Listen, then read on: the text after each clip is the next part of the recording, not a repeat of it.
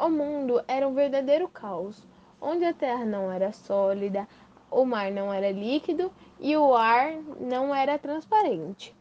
Depois que tudo se arrumou, os deuses Urano e Géias geraram os titãs.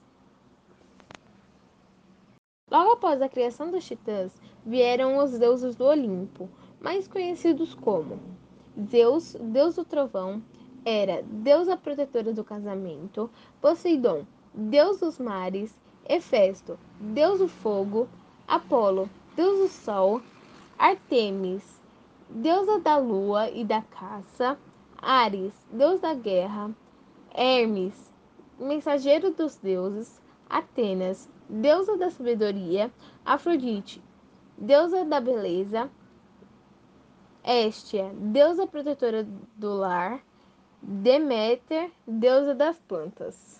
Dentro de si, dentro de si, todo mundo fala a língua de índio, tupi-guarani, tupi-guarani. E o velho cacique já dizia, tem coisas que a gente sabe não sabe que sabe. A tribo indígena Tupi-Guarani conta da criação do mundo de forma diferente.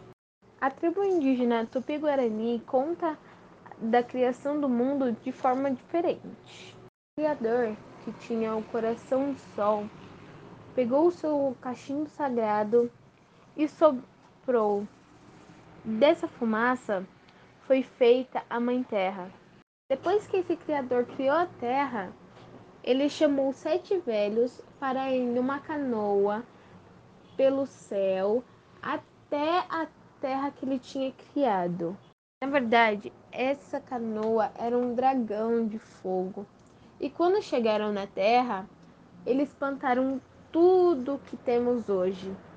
Plantaram animais, plantaram seres humanos, plantaram pedras.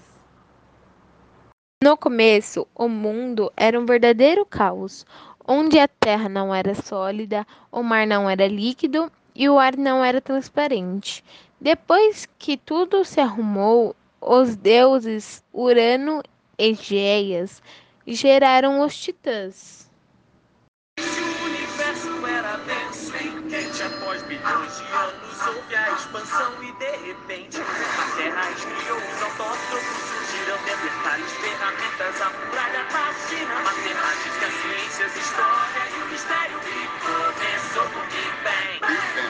Também a teoria da ciência.